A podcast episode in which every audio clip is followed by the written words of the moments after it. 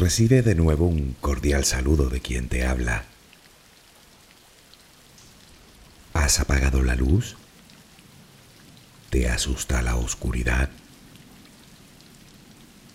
Probablemente me dirás que no, pero si es así, te consolará saber que es un miedo ancestral. Nuestros ojos han evolucionado para ver de día, no de noche. Así que cuando no hay luz nos sentimos completamente desprotegidos y carentes de control. Claro que si encima a la oscuridad la llamamos tinieblas y la asociamos con todo tipo de creencias absurdas, resulta incluso mucho más inquietante.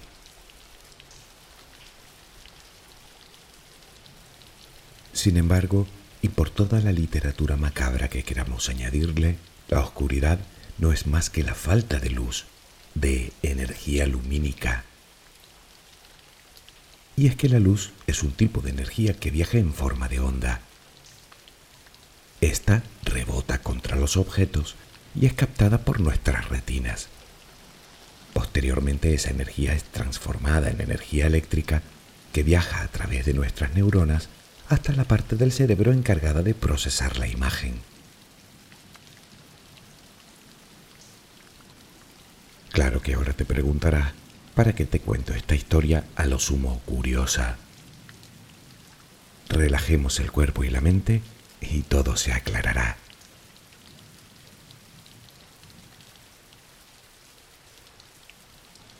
Colócate en la posición que prefieras para dormir. ¿Estás cómodo? ¿Estás cómoda? Toma una respiración muy profunda por la nariz. Retén el aire un par de segundos y durante esos instantes di gracias. Gracias por lo que eres, por lo que tienes, por lo que el universo te ha dado y por lo que te ha de dar. Luego suelta el aire lentamente por la boca. Vacía los pulmones por completo. Inspira, agradece desde lo más profundo de tu corazón y exhala. Repítelo un par de veces más. Inspira, agradece y exhala.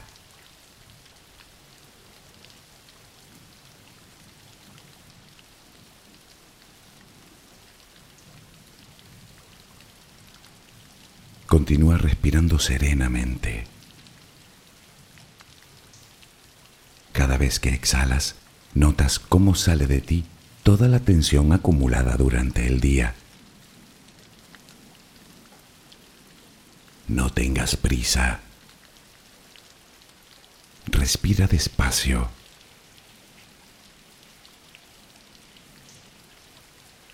Visualiza el aire que pasa por tus fosas nasales, que pasa por tu garganta, que hincha tus pulmones.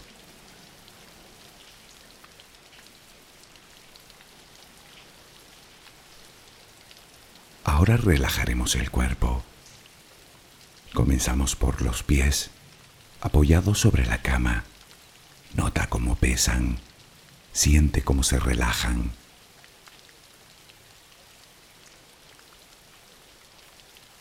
Continúa por las pantorrillas.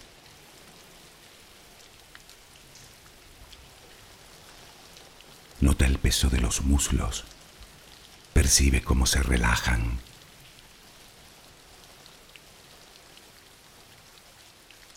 Todos los músculos de las piernas se relajan completamente.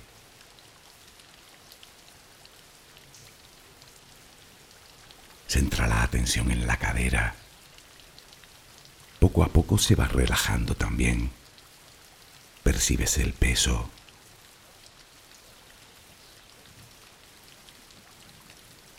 Notas los glúteos sobre la cama. Sientes como la gravedad tira de ti.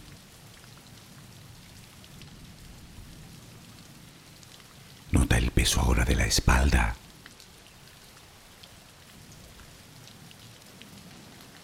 Visualiza los hombros, los brazos, los antebrazos, las manos completamente relajadas, los dedos.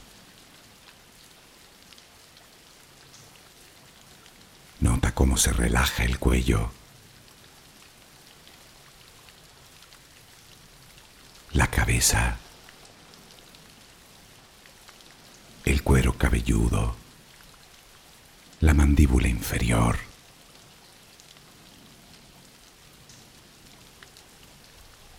Procura que tu respiración siga siendo serena y tranquila.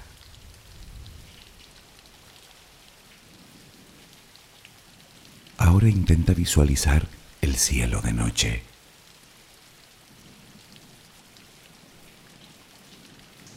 De entre todas las estrellas que puedes ver, una de ellas parece más brillante que las demás. ¿La ves?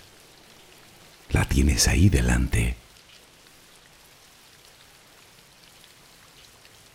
Esa estrella te envía su luz y su energía para que tú la respires.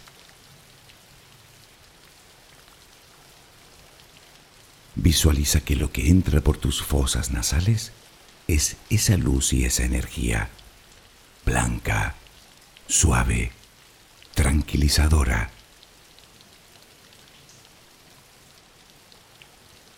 Siente cómo te va llenando por dentro y cómo llega a todos los rincones de tu interior.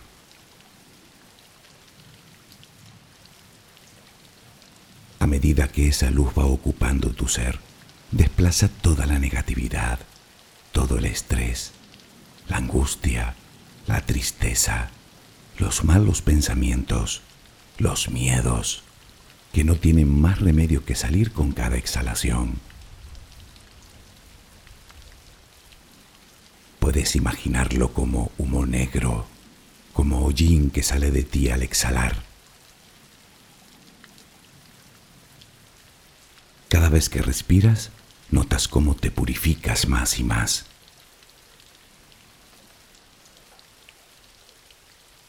Siente como todo tu cuerpo se va llenando de esa luz. Primero los pies, las piernas, Toda la cadera se llena también de luz. El abdomen. El pecho se llena de luz. La espalda. Inspira la luz. Llega hasta los hombros.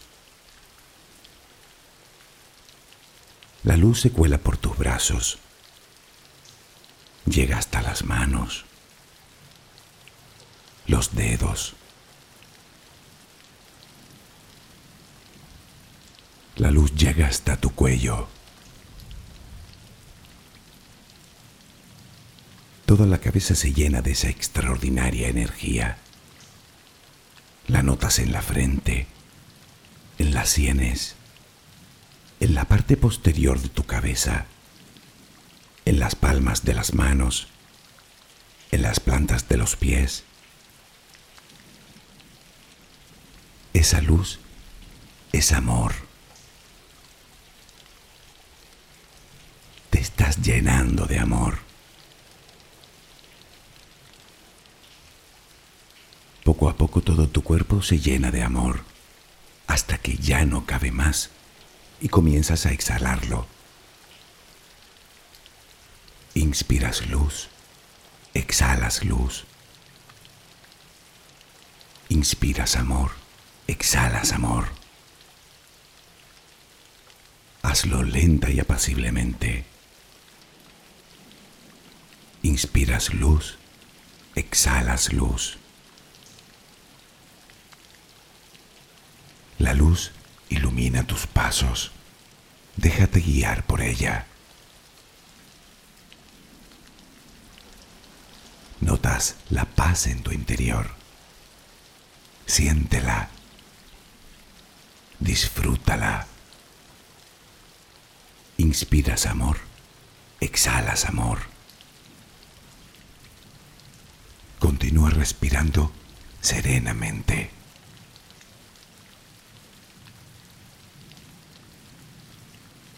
¿Has podido ver la luz que respirabas? ¿La luz dentro de ti? ¿Has oído a personas decir que somos seres de luz? Seguro que sí. ¿Te consideras uno de ellos? Un ser de luz, digo.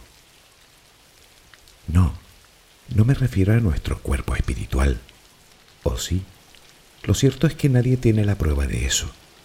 Yo en realidad quería referirme a nuestro cuerpo físico. Pero, reflexionando un poco, no podríamos estar hablando de lo mismo. Vale, eso no nos conduce a nada. Comencemos de nuevo. ¿Cómo te encuentras de energía? ¿Bien? ¿Mal? ¿Mucha? ¿Poca? ¿Alta? ¿Baja? Otra pregunta. ¿Sabes realmente a qué se refiere? ¿Quieres que hablemos de ella? de la energía? Piensa en la palabra energía. ¿Sabes lo que es, no?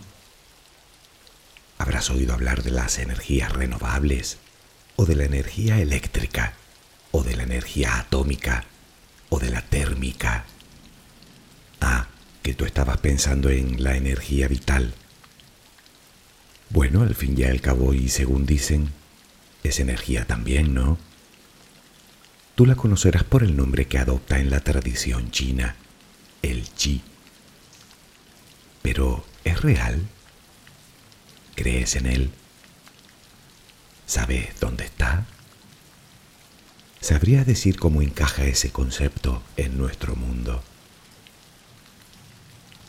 Si aún no te has dormido, te invito a que me acompañes en un nuevo viaje te advierto que será un viaje largo, tortuoso, lleno de recovecos y en muchos casos incomprensible para nuestra mente racional. Iremos en busca de la energía vital, del chi, si es que logramos encontrarlo. ¿Te vienes conmigo?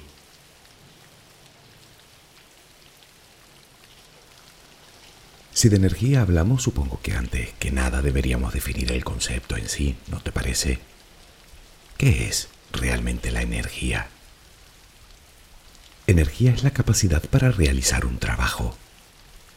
¿Te sirve esta definición? ¿No? Otra es la capacidad de producir trabajo, de producir cambios en los cuerpos o generar movimiento.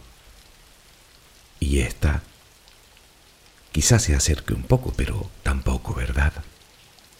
Y es que la energía es una magnitud abstracta, intangible, y aunque es imprescindible para entender nuestro mundo, lo cierto es que no tiene ni forma ni aspecto. No es un fluido, ni una cosa. Nadie la ha visto jamás, pero somos capaces de sentirla en todo momento y de múltiples maneras. Así que, pensando un poco, ¿Cómo explicar algo así? ¿Te parece que pongamos un ejemplo?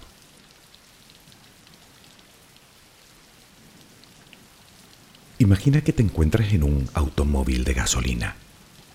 El vehículo está parado en la carretera, justo antes de iniciar la subida a una colina. Miras hacia arriba y aceleras. Para que el coche comience a moverse, necesita energía, ¿no es así? Esta es extraída del combustible, claro está, en cuyas moléculas se halla gran cantidad de energía acumulada. El motor rompe esas moléculas liberando dicha energía. Hasta aquí parece claro, pero se me ocurren un par de preguntas. ¿Cómo llegó la energía a la gasolina?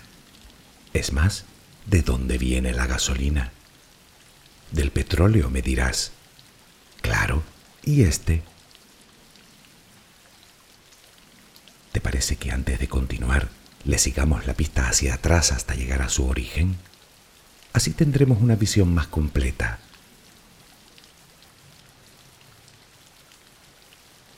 Hace cientos de millones de años, las plantas, incluidas las algas, al igual que hoy en día, convertían la energía luminosa del Sol en energía química.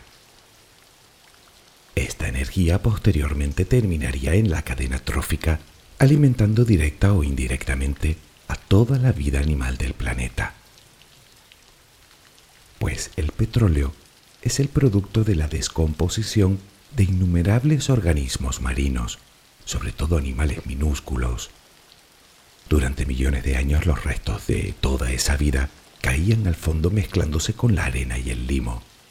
Con el tiempo y la presión, estas acumulaciones de materia orgánica terminarían convirtiéndose en los conocidos yacimientos de petróleo y gas natural.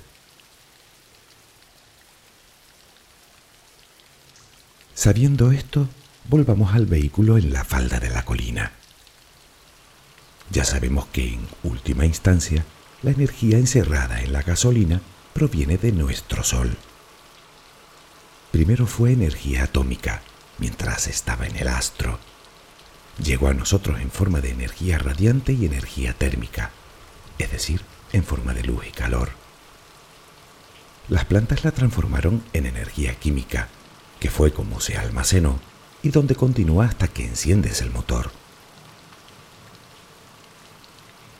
Una vez que el vehículo comienza a subir, el motor transforma la energía química en energía térmica y esta a su vez en energía mecánica y en energía cinética, en movimiento.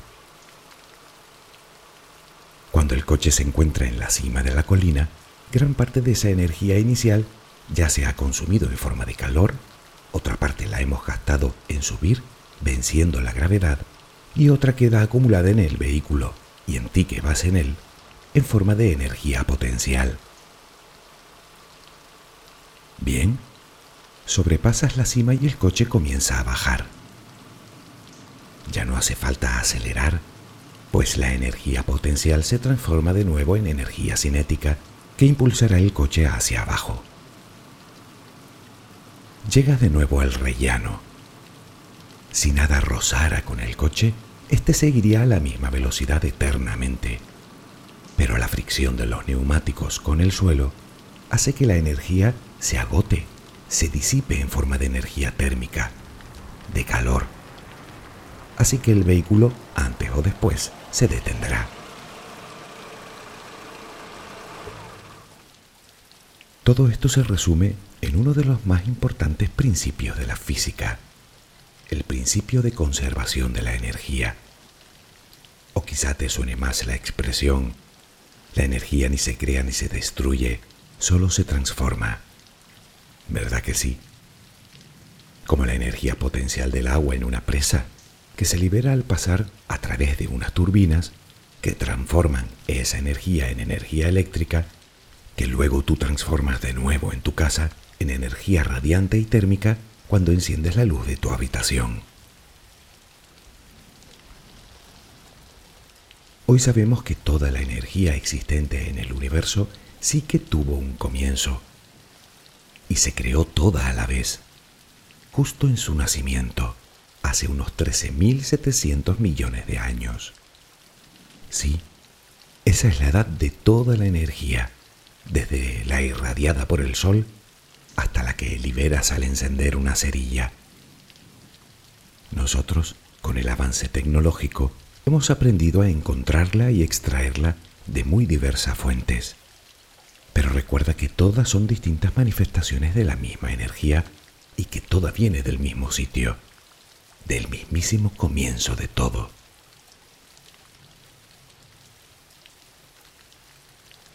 Esta sería una versión genérica del concepto físico de la energía, un concepto, insisto, abstracto, una entidad inmaterial que solo podemos expresar matemáticamente. Y por si te lo estabas preguntando, no, no me he olvidado de la energía oscura. Bueno, se le llama así, e incluso se calcula que más del 60% del universo es eso. pero lo cierto es que nadie sabe bien lo que es.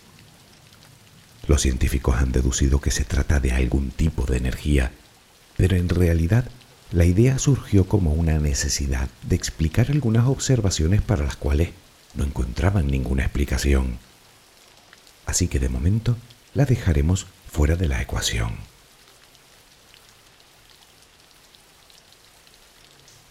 Volvamos a donde estábamos. La pregunta que surge es, si eso es la energía, entonces, ¿qué es el chi? En realidad, hasta ahora solo hemos hablado de uno de los enfoques que la ciencia le da a la energía. Aunque el término y su principio, aquel que decíamos de conservación, es común para toda la física, el enfoque dependerá un poco del tipo de física en el que nos movamos, como son la física clásica, la física relativista o la física cuántica.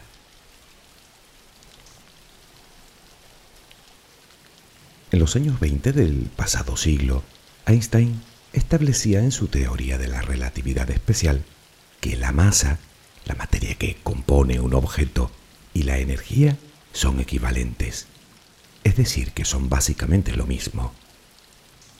¿Te recuerdas a ti en el vehículo en la cima de la colina? Pues la física establece que todos los cuerpos, incluidos tú y yo, poseemos energía solo por el hecho de estar formados de materia. Posteriormente la física cuántica observó que toda la realidad es, en definitiva, vibración energética. Los átomos oscilan de forma natural, vibran en virtud de la energía que poseen. Todos los átomos, incluyendo los que te forman a ti, hasta el último, tienen su propia frecuencia vibratoria. Átomos, por otra parte, que ni siquiera son materia. Déjame que te lea parte del discurso que el físico Max Planck leyó en el momento de aceptar el premio Nobel por su estudio sobre el átomo. Dice así, como persona que ha dedicado toda su vida a la ciencia más perspicaz, el estudio de la materia, todo lo que puedo decirle sobre el resultado de mis investigaciones sobre los átomos es lo siguiente. La materia no existe. Toda la materia se origina y existe solo en virtud de una fuerza que hace vibrar las partículas de un átomo y las mantiene unidas.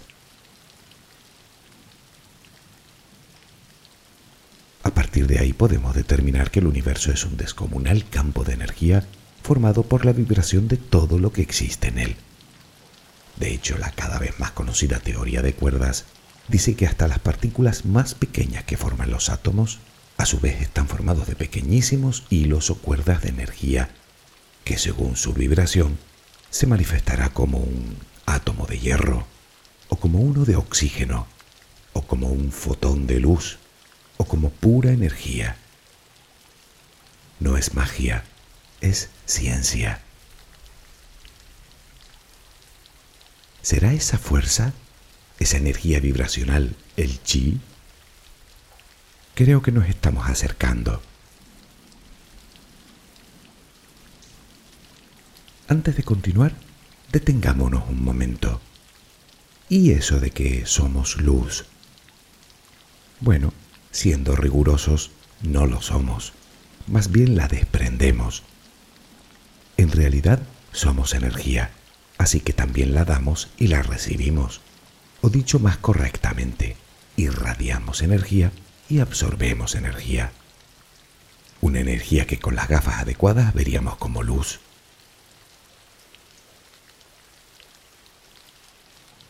Y es que la luz visible no es más que un tipo de energía. Se le llama energía electromagnética y además representa una parte muy pequeña de todo el espectro. Seguro que sabes lo que son los rayos X, o los infrarrojos, o las ondas de radio, o las microondas. Sí, esas que utilizas para calentar la comida. Bueno, pues la luz que puedes ver es básicamente lo mismo, pero con una diferencia, su longitud de onda y su frecuencia. Intentaré ser más ilustrativo. ¿Has ¿Has visto alguna vez una imagen en infrarrojos de una persona? Esa cámara lo que hace es detectar el calor. La imagen aparece de distintos colores, ¿verdad? Desde el azul de las partes más frías hasta el blanco de las partes más calientes. Pues esta es la única forma que tenemos de ver el calor, literalmente.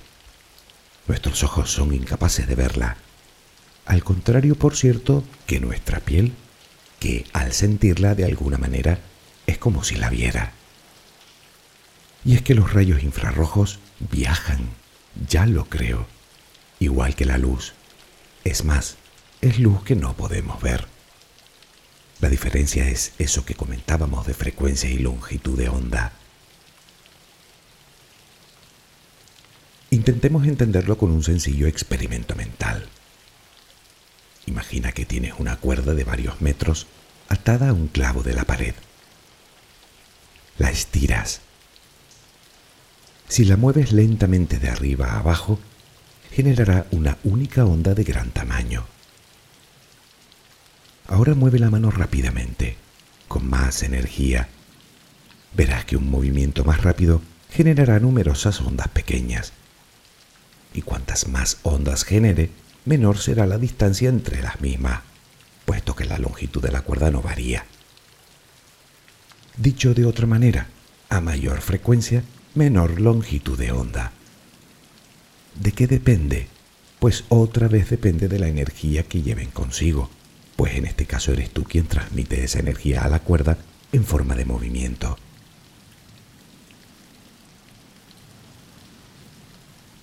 Ya decíamos que todos nuestros átomos y moléculas vibran, así que no solo desprendemos luz infrarroja, sino que generamos nuestro propio campo electromagnético formado por distintas frecuencias de energía. Se trata de un campo energético al que llaman aura y en el que se reflejan esas distintas frecuencias vibratorias, que por cierto también es luz invisible para nosotros. Ese campo obviamente varía cuando variamos nuestra vibración.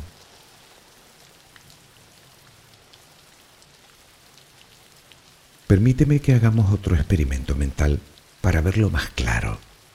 Un experimento en lo que la física llama un sistema cerrado. Imagina que tienes dos vasos de agua. Una de ellas está muy caliente, la otra muy fría. ¿Qué crees que sucederá cuando las mezcles? Es obvio, el agua que tiene más energía, la caliente, cederá parte de ella al agua fría que la necesita y la roba. Al final, la energía tiende a compensar el sistema hará que toda el agua se encuentre a la misma temperatura. El sistema busca de forma natural su propio equilibrio. Pero, ¿qué sucede en realidad? Las moléculas del agua caliente vibran a mayor velocidad que las del agua fría, así que cuando ambas aguas se unen, todas las moléculas tenderán a vibrar en la misma frecuencia hasta que lo consiguen. Se trata, como ves, de un intercambio constante de energía y de campos vibratorios.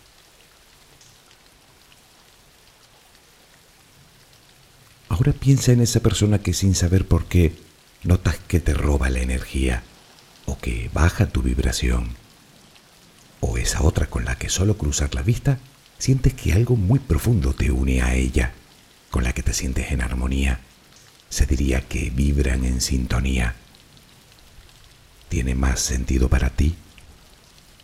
Y es que a otro nivel, a nivel emocional, es exactamente lo mismo que el ejemplo del agua. Recuerda las palabras de Planck, todo es vibración.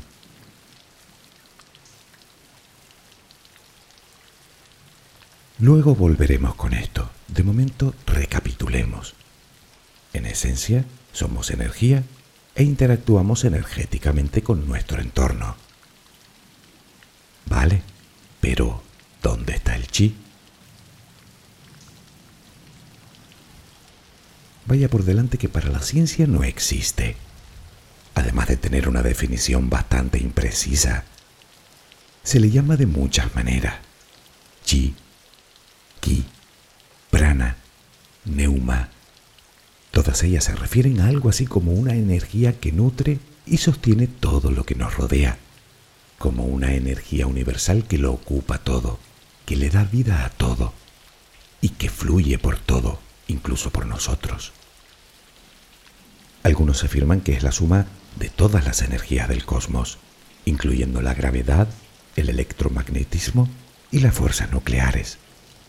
Aunque insisto en que la física no ha encontrado ningún indicio de su existencia como tal.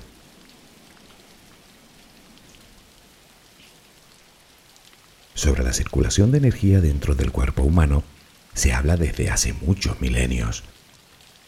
La medicina china además descubrió que dicha energía circula por una serie de canales denominados meridianos, fluyendo como ríos por nuestro cuerpo. Si la circulación no es correcta o se bloquea en algún punto, se produce un desequilibrio energético que de no corregirse con el tiempo termina causándonos alguna enfermedad. Los puntos energéticos principales reciben el nombre de chakras, lo que curiosamente para la ciencia occidental equivaldría a las glándulas endocrinas. Según parece, nuestro cuerpo posee muchos puntos energéticos, pero los principales son siete, que tienen como tarea la recepción, acumulación, transformación y distribución de la energía. Y además cada uno tiene una función específica en nuestro organismo. Los chakras pueden bloquearse, generalmente por razones emocionales. Cuando uno de estos puntos sensibles se bloquea, la energía deja de fluir por el organismo con normalidad, produciendo un exceso o carencia de energía en ese determinado chakra, de tal manera que los órganos que gestiona comienzan a fallar. Imagina que es como la sangre en nuestro cuerpo. Tú tienes tu propia sangre y tanto la escasez como el exceso de ella en un punto concreto puede causarnos graves problemas. Pero si nuestro torrente es equilibrado y fluido, todo irá bien.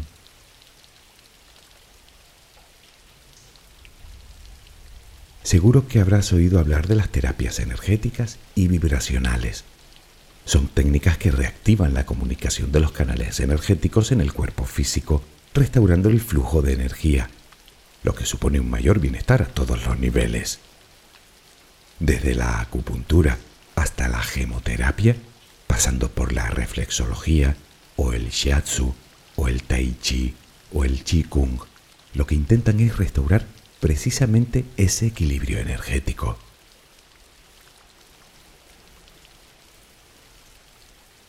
Llegados a este punto resulta curioso que la ciencia clásica lo considere como pseudociencia o efecto placebo y que una de las terapias energéticas más conocidas, como es el Reiki, está reconocida por la Organización Mundial de la Salud. Incluso muchos hospitales lo utilizan ya como terapia complementaria. ¿No te resulta un tanto contradictorio? Los trabajos de investigación sobre distintas terapias energéticas han concluido que el Reiki reduce la ansiedad, la tensión muscular, el dolor acelera la cicatrización y produce bienestar. Por cierto, algunos aseguran que la imposición de manos por las que sanaba milagrosamente Jesús de Nazaret a los enfermos era precisamente Reiki. Pero seguimos sin saber lo que es o incluso si es real o no. Tal vez lo que sucede es que estamos buscando en el sitio equivocado.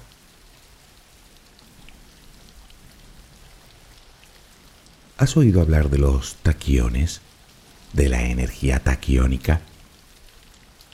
Los taquiones son partículas subatómicas hipotéticas que interactúan al nivel más básico de la materia, modificando la vibración de sus partículas.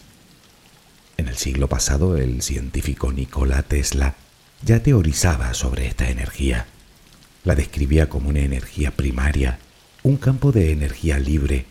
La llamaba también energía cósmica sutil. De hecho, basó gran parte de su trabajo en intentar encontrarla y utilizarla como fuente de energía inagotable, sin éxito. Hoy se dice de ella que es más rápida que la luz, que es de polaridad neutra, que es atemporal, multidimensional y multidireccional.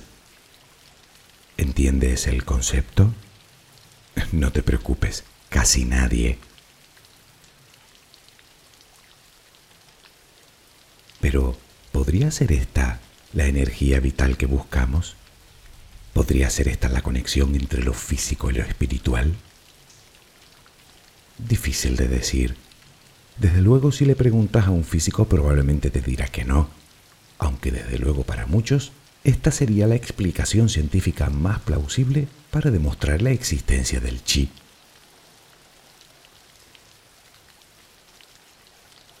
Me temo que no es suficiente para ti, ¿verdad?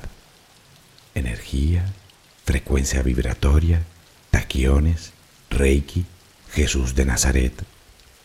Un poco disparatado, ¿no? ¿A ti qué te parece? ¿Se podría encontrar un nexo de unión entre todos esos conceptos? Estaremos hablando de lo mismo.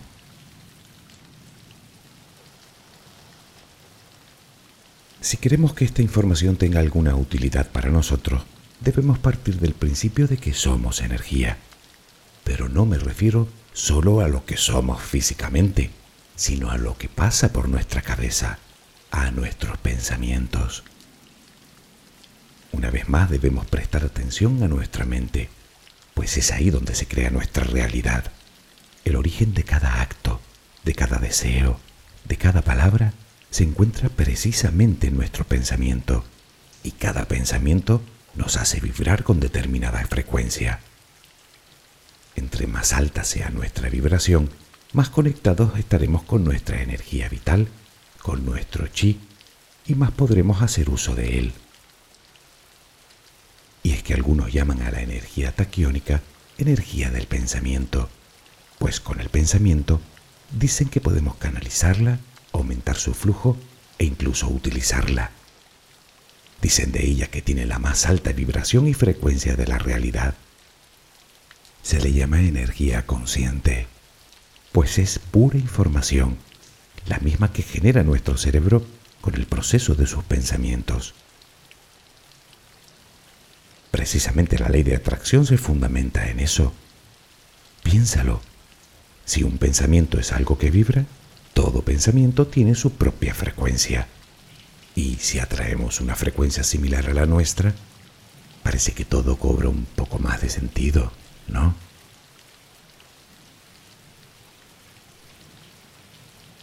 Si te lo estás preguntando mantener una frecuencia vibratoria alta, por supuesto que está al alcance de tu mano y de cualquiera. Todo lo que necesitas es amor. ¿Te suena? una canción entre pocas. ¿Sabías que el amor nos produce la vibración más alta de todas?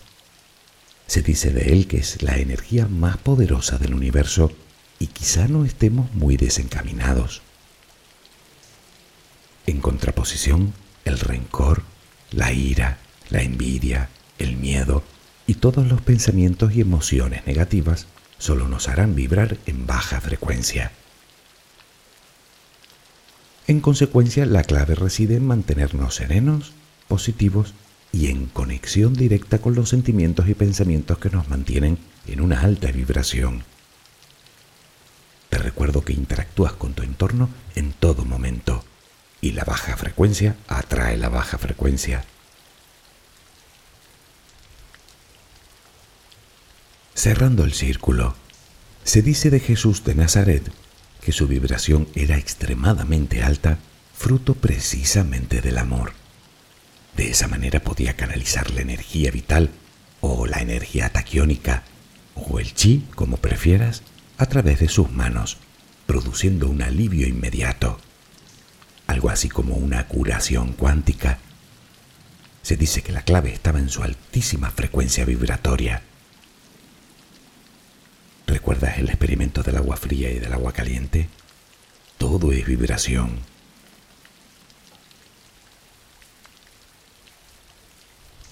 ¿Qué más puedo decirte? Aquí concluye el camino. Ahora la elección está en tu mano. Cuando te sugiero que vigiles lo que dices y lo que piensas, no solo es un galimatías que suena bien, es una realidad tangible Si al final decides iniciar el camino hacia tu verdadero potencial, recuerda que en el amor encontrarás tu mayor aliado, tu fuerza vital. Acuérdate de la expresión que dice que somos lo que pensamos y que atraemos lo que somos. Es así, no te quepa duda. A partir de aquí, tú eliges lo que quieres ser.